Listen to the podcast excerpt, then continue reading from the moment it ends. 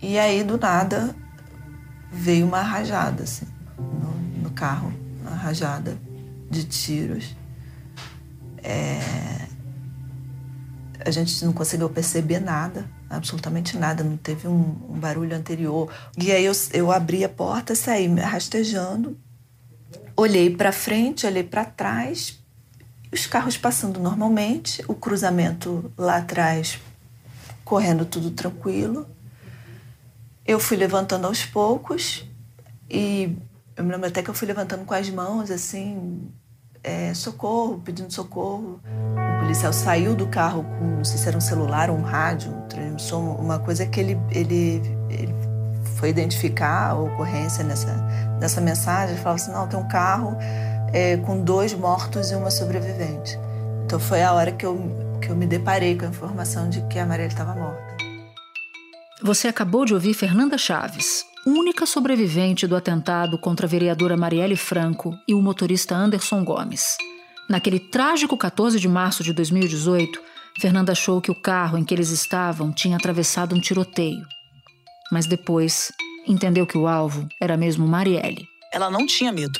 Tanto que o último Twitter dela, quando ela fala da chacina em Acari, e quando eu chego no local do crime, teve um policial especificamente naquele momento que fala assim: Ah, isso que dá, né? Ficar falando mal de policial. Falou na minha cara. E aí, quando eu chego, eu falo, eu um pouco desnorteada, eu falei, caramba, será que foi assalto, execução? O que, que foi? Aí ele, ah, ué, ficar falando besteira no Twitter, ou seja, justificando aquilo ali. Exatamente. Só que olha só, ela é assassinada 9h32, 11h40, eu recebo mais de 20 fake news da minha irmã, no mesmo dia, na mesma noite. A irmã da vereadora, Niele Franco, que você também acabou de ouvir, denunciou por diversas vezes a campanha de difamação que se seguiu ao assassinato. E logo depois do crime, alguma coisa já restava muito clara. Um miliciano e um vereador chegaram a ser apontados como suspeitos do crime. Uma denúncia anônima mudou o rumo dos trabalhos. Apenas a primeira fase do inquérito foi concluída um ano após os assassinatos. Aquela que levou para o banco dos réus o policial militar reformado Rony Lessa, acusado de ter feito os disparos que mataram Marielle Anderson, e também o ex-PM Elcio de Queiroz, acusado de ter dirigido o carro usado no assassinato. Rony e Elcio estão presos e ainda serão julgados, mas nunca revelaram o mandante do crime. São cinco anos de investigações e muitas reviravoltas. O caso já passou por cinco delegados, três grupos de promotores, três governadores. O que se viu e o que se vê. Um crime bem planejado, poucas pistas e a falta de entrosamento entre investigadores da Polícia Civil e promotores do Ministério Público aqui do Rio. Há poucas semanas, uma nova frente foi aberta pela Polícia Federal para buscar respostas a duas perguntas fundamentais: por que e quem mandou matar Marielle? O ministro da Justiça, Flávio Dino, determinou a abertura de um inquérito pela Polícia Federal para investigar o assassinato da vereadora Marielle Franco e do motorista Anderson Gomes. Vai ser um inquérito paralelo à apuração conduzida pela Polícia Civil do Rio. Da redação do G1, eu sou Natuzaneri e o assunto hoje são os cinco anos do assassinato de Marielle Franco, um episódio para entender o que já foi feito e o que pode mudar com a entrada da Polícia Federal na investigação. Eu converso com Vera Araújo, repórter que cobre o caso desde o início pelo jornal o Globo e autora do livro Mataram Marielle. E Rafael Borges, presidente da Comissão de Segurança Pública da OAB do Rio de Janeiro e coordenador da pós-graduação em Advocacia Criminal pelo CEPED, Centro de Estudos e Pesquisas no Ensino do Direito, vinculado ao UERJ. Segunda-feira, 13 de março. Vera, nesses cinco anos, alguns aspectos atrapalharam bastante e outros ajudaram o andamento das investigações. Então eu te peço, por favor, para destacar o que funcionou, especialmente no primeiro ano de investigação, quando os resultados foram mais concretos e mais rápidos. Inicialmente, houve até uma certa demora, aconteceram alguns erros é, iniciais de investigação, como a demora na, no recolhimento de cápsulas, né? Eles conseguiram pegar algumas cápsulas no local, na cena do crime, é, e, logo em seguida, tipo, umas duas, três semanas depois, um tempo depois, conseguiram encontrar mais cápsulas em outro local, bem pertinho do, da cena, que estavam no jardim. Ou seja, é, esse tipo de, assim, de ação demorou e até, de certa forma, atrapalhou um pouco. É, mas, assim, no decorrer da investigação, entraram as duas promotoras que, no GAECO, né, que o GAECO entrou, que é o Grupo de Atuação né, Especial do Ministério Público, e a, a justiça passou a sentir que a investigação começou a ter uma forma, né? Como o crime foi muito bem planejado, tinha que ser uma pessoa muito bem preparada, é, de repente vinda diretamente das forças especiais, para poder é, executar um crime em que até o armamento foi escolhido a dedo, as, a munição, é, o, o, percurso que a Marielle fez durante a noite do crime já tinha sido estudado antes, porque o local tinha pouca iluminação, o local passava poucas pessoas naquele horário do acontecimento. Então, a gente começou a verificar que poucas pessoas teriam tanta é, tão, tão bem é, preparadas para aquele tipo de crime, uhum. né? Quando foi mais ou menos em outubro, é, a investigação acabou tomando um rumo bem, bem diferente quando chegou a informação de que o Rony Lessa, que é um, é um cara altamente, um, policial é, militar altamente preparado, que ele passou pelas fileiras do Batalhão de Operações Especiais, o BOP, né, poderia ter é, sido o executor do crime. Neste condomínio, na Barra da Tijuca, na zona oeste do Rio, já está preso, já foi preso o sargento aposentado Rony Lessa. Ele é apontado pelas investigações como o homem que atirou contra a vereadora. O outro PM preso, que também já está nas mãos dos policiais, é o PM Elcio Vieira de Queiroz. Ele teria dirigido o carro usado para levar o assassino. E com isso a investigação começou a dar, um salto por conta da, de, de que eh, houve quebra de sigilos, e a própria, o, caso da Marielle foi assim, um divisor de águas, porque até então a gente não tinha essa, no Brasil, a gente nunca tinha pedido quebra de sigilo de dados de Google, né, dessas grandes redes. Né? O delegado responsável pelo inquérito pediu à Justiça a quebra do sigilo de dados de um número indefinido de internautas. O delegado queria o levantamento de todos os computadores ou celulares usados para fazer as seguintes pesquisas no Google no intervalo de cinco dias até o momento do assassinato: Marielle Franco, vereadora Marielle, Agenda Vereadora Marielle, Casa das Pretas, Rua dos Inválidos 122, Rua dos Inválidos. E por conta disso, a Polícia Civil, junto com a, as promotoras, né, conseguiram bastante dados, né, para poder mostrar as pesquisas que o Lessa fez, aí justamente o mesmo, a mesma metralhadora, é, a pesquisa que ele fez com relação ao nome de Marielle, as informações até de um endereço antigo de Marielle, que ela esteve num dia que, obviamente, que as pessoas estiveram lá.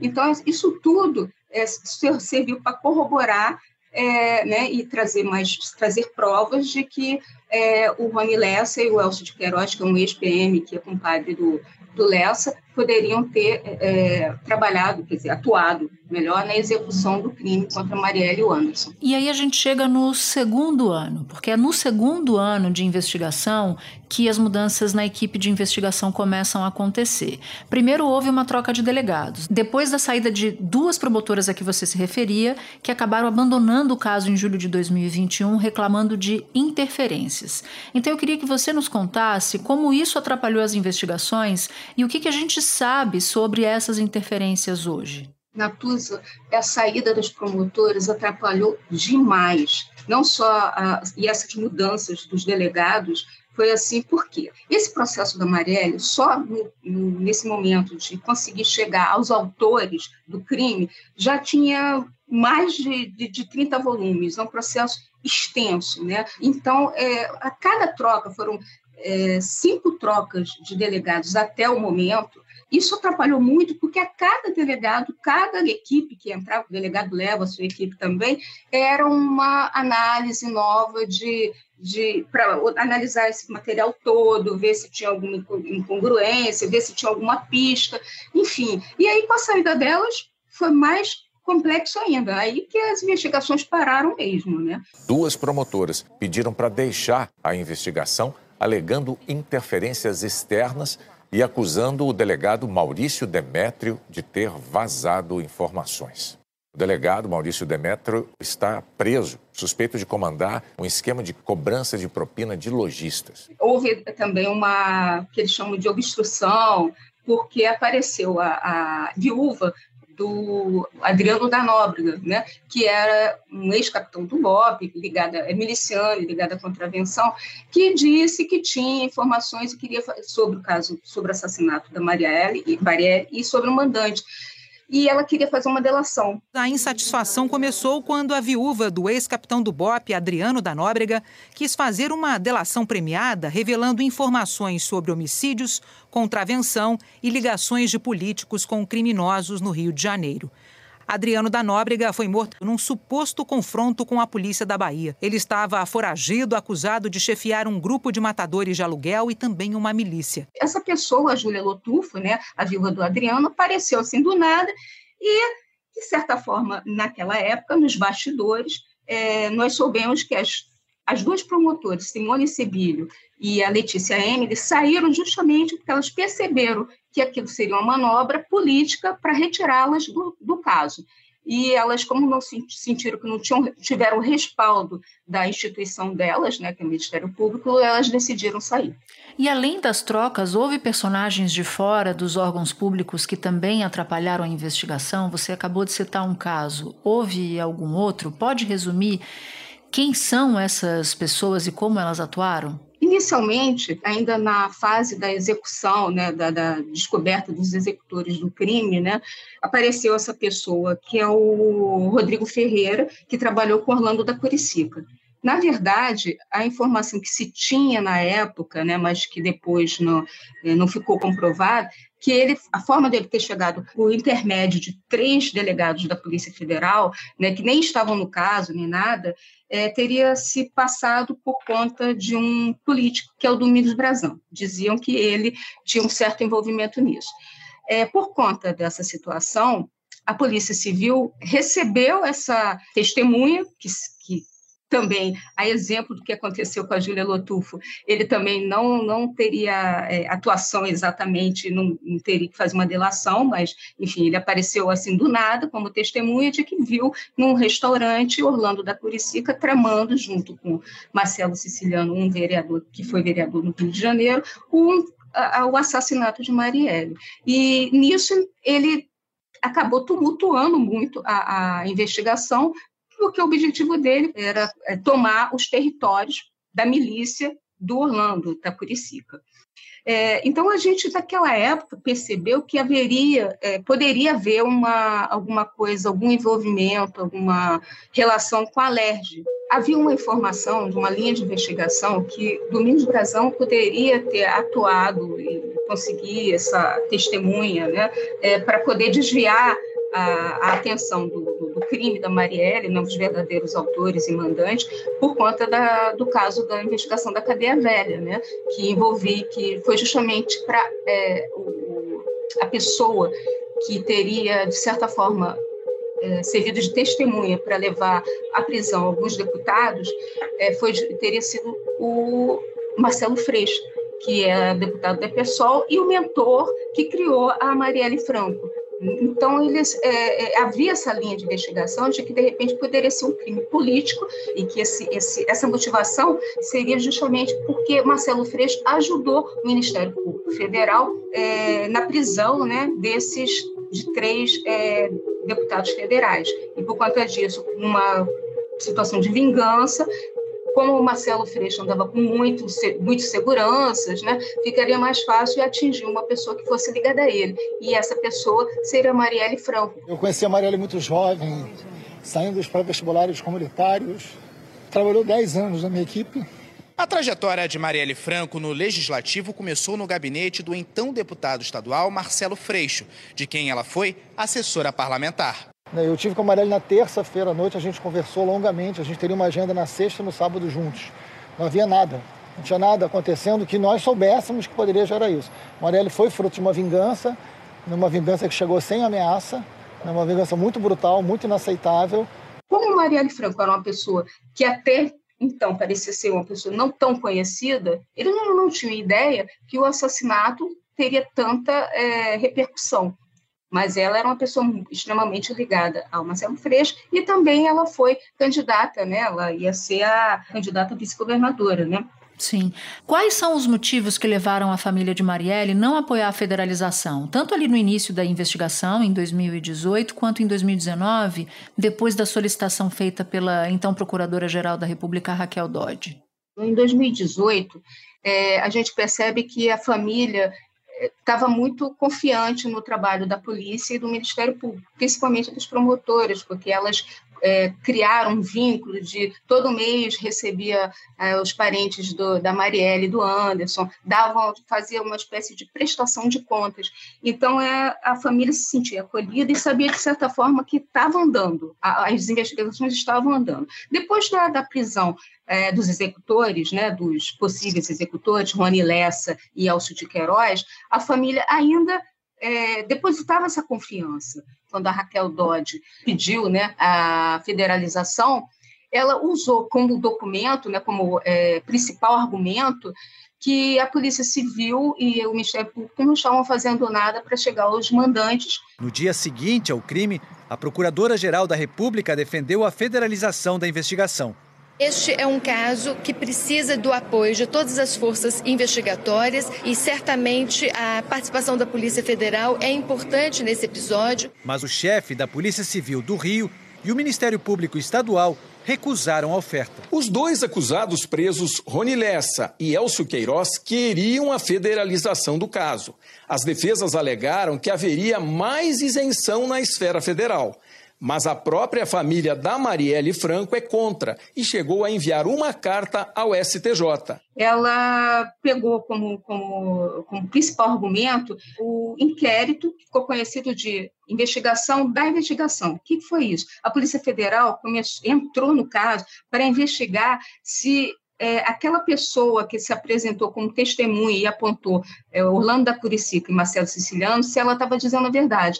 E foi a Polícia Federal, naquele momento, que descobriu que realmente foi tudo, tudo era uma farsa, que o Rodrigo Ferreira, que também era um policial militar na época, ele queria roubar os, os pontos, né? Tipo, derrubar o chefe para ficar é, como chefe dos dono dos pontos da milícia no Terreirão, que é uma área daqui de, do Rio de Janeiro que fica perto da do que fica no Recreio, né? E outros pontos de Curicica que que seriam do Orlando da Curicica.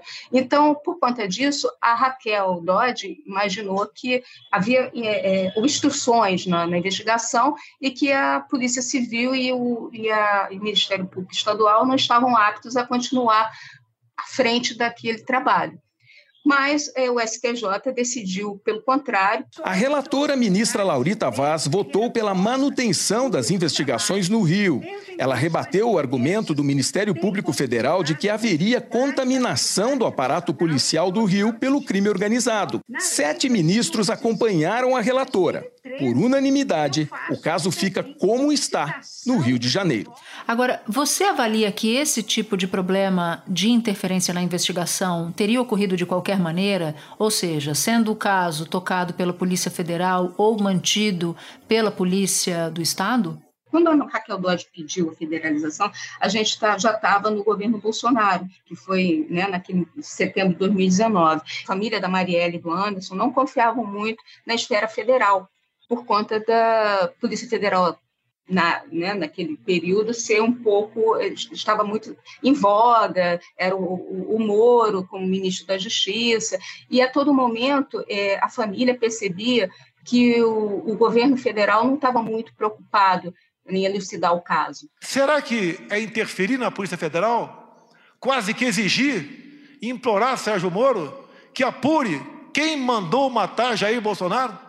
Eu acho que todas as pessoas de bem no Brasil querem saber. E entendo, entre meu caso e da Marielle, o meu está muito menos difícil de solucionar. Agora a gente está vivendo um outro momento, né? É, é 2023, é, com o governo Lula, a Aniele Franco, irmã de Marielle Franco, hoje é ministra da Igualdade Racial, Então, isso acaba favorecendo para que o atual ministro da Justiça, o Flávio Dino, acabe dando mais força né, para que para uma federalização. No entanto, o Flávio Dino, muito, de forma muito consciente, ele sabe que uma federalização nesse momento seria mais, mais eh, complicada, né? Por quê? Porque demoraria mais tempo, porque o assunto já foi esgotado lá atrás e já houve uma negativa. Nesse caso, o melhor seria tentar um pacto, uma força-tarefa, é, e foi o que ele fez. Procurou o governador é, Castro, né, aqui o Cláudio Castro, aqui do Rio de Janeiro, e procurou o Procurador-Geral de Justiça, Luciano Matos, para compor uma força-tarefa em que a Polícia Federal pudesse atuar também. Na PF, o responsável por essa investigação será o delegado Guilhermo de Paula Machado Catrambi. Flávio Dino afirmou que a medida pretende ampliar a colaboração federal com as investigações sobre a organização criminosa responsável por esses assassinatos. Para terminar, em que estágio estão as investigações hoje? Quem é que está sendo investigado? Quem já está preso? E no que concretamente a Polícia Federal, entrando no caso, pode ajudar? É, a Polícia Federal ela tem algumas coisas que ela pode ajudar, assim, que inclusive não, não conseguiu é, avançar no passado. Por exemplo, vou dar um exemplo. A arma utilizada para o assassinato da Marielle, pelo que os peritos da Polícia Civil, pela constatação que eles chegaram, é, seria uma metralhadora HK MP5. Essa metralhadora é uma metralhadora muito específica e é uma metralhadora que é muito usada por tropas especiais ou para segurança de autoridade. Tropas especiais tipo BOP e a própria Polícia Federal tinha essas armas, essa, esse tipo de arma. Tanto que, na época, é, cogitou-se a possibilidade de a arma utilizada no caso no, na, no, assassinato da Marielle e do Anderson poderia ser uma metralhadora desse tipo da Polícia Federal que foi extraviada do Departamento Marítimo, né, da Polícia Federal, que até hoje não se sabe foi aberto o um inquérito e até hoje é, a polícia, a própria Polícia Federal não descobriu onde, para onde foi, quem foi a pessoa que, que desviou essa metralhadora. Então esse é um ponto que seria interessante ser retomado, assim como também o tipo de cartucho, o tipo de, de bala que foi utilizado na execução do crime.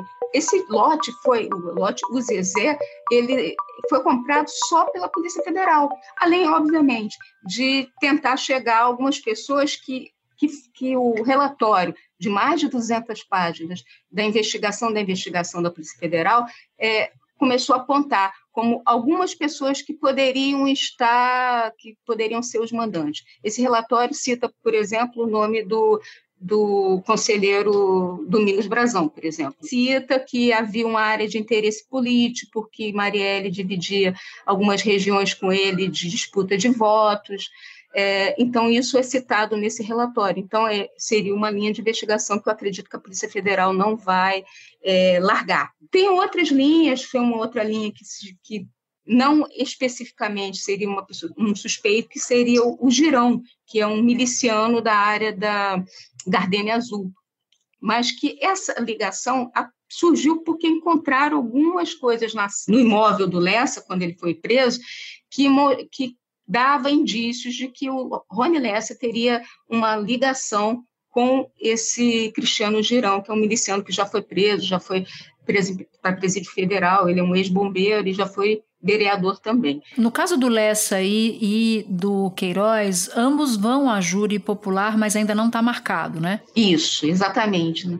Já tem bastante tempo. A defesa do Rony Lessa e do Elcio Queiroz, principalmente do Rony Lessa, eles protelaram muito, entraram com vários recursos e e é isso é que está segurando um pouco, está em fase de alegações finais, salvo engano, então já está já no finalzinho para ir a julgamento, né? Vera, muito obrigada pela participação aqui no assunto e para falar de um caso tão importante como você nos descreveu aqui, cheio de idas e vindas, né? Cheio de interrupções. Muito obrigada, te agradeço bastante. Nada, Natuza. O prazer foi todo meu. Obrigada. Eu que agradeço aí a participação.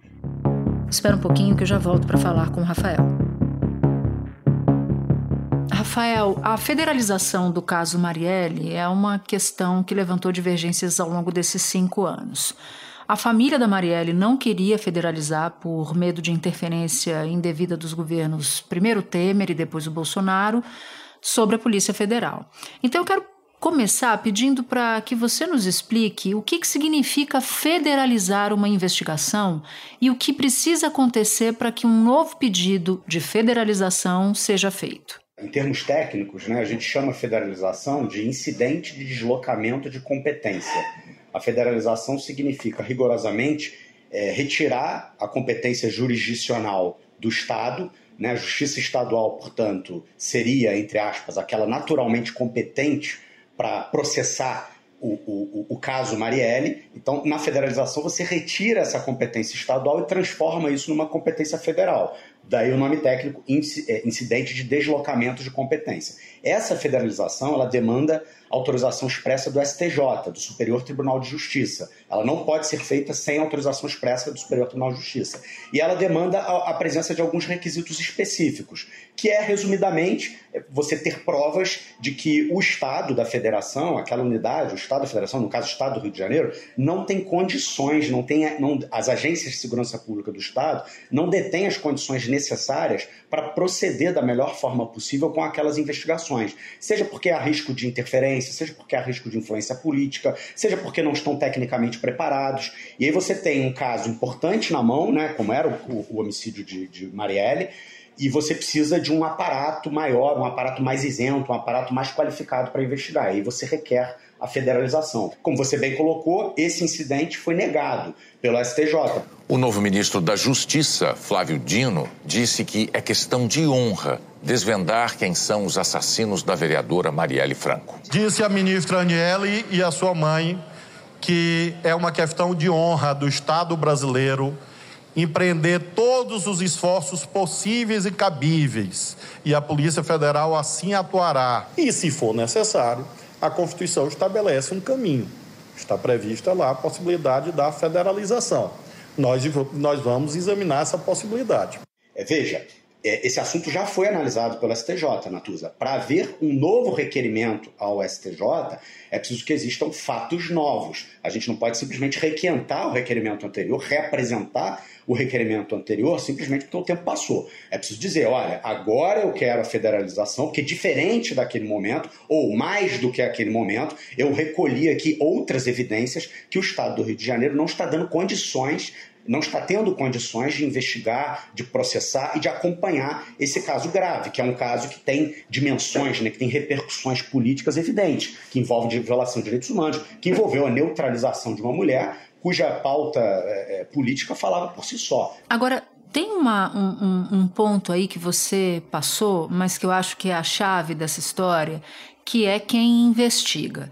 Quando houve o assassinato da Marielle, eu me lembro de falar com algumas fontes da Polícia Federal que faziam uma avaliação no seguinte sentido: olha, é fato, é notório que parte da polícia no Estado, polícia militar, polícia civil, é uma polícia parcialmente contaminada. O ideal era que nós, na Polícia Federal, estou reproduzindo o que essa fonte dizia na época, façamos a investigação para que a gente garanta a descoberta dos assassinos e dos mandantes. Isso antes até de se encontrar os executores. Então eu acho que vale a pena a gente entrar mais profundamente nessa ideia do por que é importante a entrada da Polícia Federal no caso? O que, que, poderia mudar se isso acontecesse cinco anos depois, se a PF entrasse nessa história?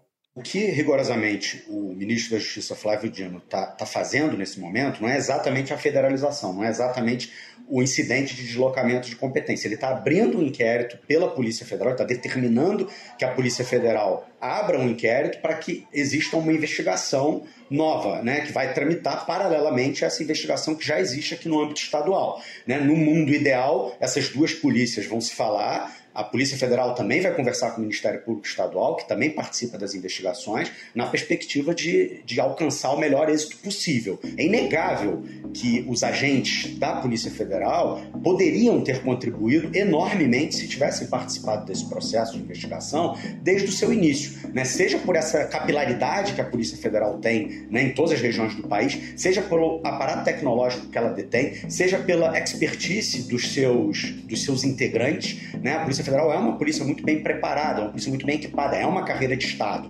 Né? E sem dúvida nenhuma, é uma polícia que estaria numa, numa área de, de, de, de influência política, vamos dizer assim, estaria um pouco mais blindada né, dessas, dessas possíveis influências políticas, dessas possíveis influências que podem ter sido exercidas, e eu não estou afirmando que elas aconteceram, estou dizendo que elas podem ter sido, podem ter acontecido, na perspectiva de impedir que essa investigação trilhasse o melhor caminho possível.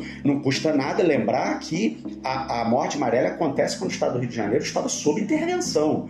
Naquele momento, naquele momento, a segurança pública do Estado do Rio de Janeiro era cuidada por um general do Exército.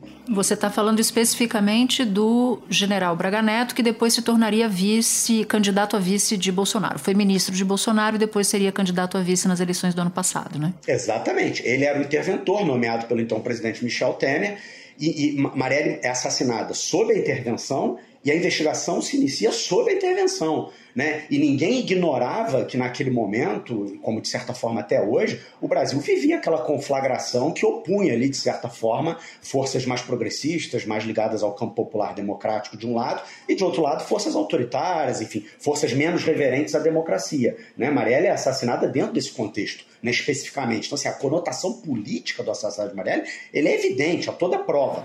Desde o assassinato de Chico Mendes, em 1988, não havia tanta repercussão internacional para um crime político no Brasil.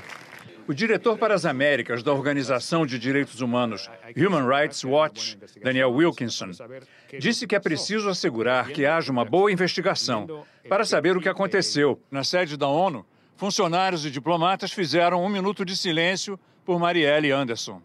A Comissão de Direitos Humanos da ONU pediu uma investigação independente. Veja, Natus, eu não estou desmerecendo a Polícia Civil do Rio de Janeiro, eu não estou me desmerecendo o Ministério Público Estadual. A é, é, justiça seja feita, o, o, os, os, executores eles foram encontrados depois que o Ministério Público Estadual entrou firme na apuração do caso. Eu não estou desmerecendo esses agentes que já vinham participando da, da investigação. Agora, qual era o problema da Polícia Federal ter participado desde o início? A Polícia Federal detém a atribuição constitucional, inclusive, para investigar crimes é, praticados contra a ordem política e social e crimes que tenham repercussão internacional. Alguém nega que o crime de Marielle teve repercussão internacional, que foi um crime praticado contra a ordem política e social? Então esse envolvimento podia ter vindo desde lá de trás. E aí você me dá um gancho para a minha próxima pergunta. Eu queria muito a tua avaliação sobre como o assassinato da Marielle e do Anderson e a falta de solução para o caso retratam as dificuldades quase que tradicionais que o Brasil tem para investigar crimes políticos. Sim, Natuza. Na verdade, eu vou um pouco além, assim, o Brasil tem um problema crônico de apuração de homicídios, né? Quer dizer, o índice de apuração de homicídios pelas agências de segurança pública brasileira, ele é vergonhoso, né? Você pode comparar com qualquer outro país do mundo, a gente está muito abaixo. E insisto num ponto: não faltam verbas públicas para as agências de segurança pública. A questão é como esse dinheiro vem sendo empregado. Eu entendo que esse dinheiro está sendo empregado hoje muito mais numa perspectiva é, repressiva, muito mais numa perspectiva de aperfeiçoar o policiamento ostensivo, que cuida do varejo de drogas, que cuida dessa pequena criminalidade cotidiana, do que exatamente nas atividades de investigação. Era preciso que parte mais significativa desses recursos fosse realmente direcionada para as atividades de investigação, para que a gente pudesse alcançar índices de apuração, notadamente em crimes com imensa repercussão política, como foi o caso de Marielle. Né? Isso não acontece, mas isso é uma questão de opção política, de quem comanda o orçamento. Exatamente. Rafael, te agradeço muito por topar participar com a gente aqui nesse episódio do assunto e você já está convidado a voltar outras vezes. Ah, será um prazer, Natus. Eu sou um ouvinte assíduo e vou adorar estar aqui com você de novo. Muito obrigado. Este episódio usou áudios de Marielle, o documentário disponível no Globoplay e do podcast Mano a Mano.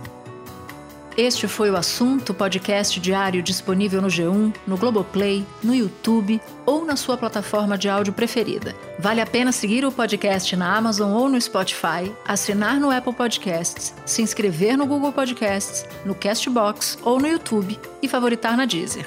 Assim, você recebe uma notificação sempre que tiver um novo episódio. Comigo na equipe do assunto estão Mônica Mariotti, Amanda Polato, Tiago Aguiar, Gabriel de Campos, Luiz Felipe Silva, Tiago Kazuroski, Etos Kleiter e Nayara Fernandes. Eu sou Natuzaneri e fico por aqui. Até o próximo assunto.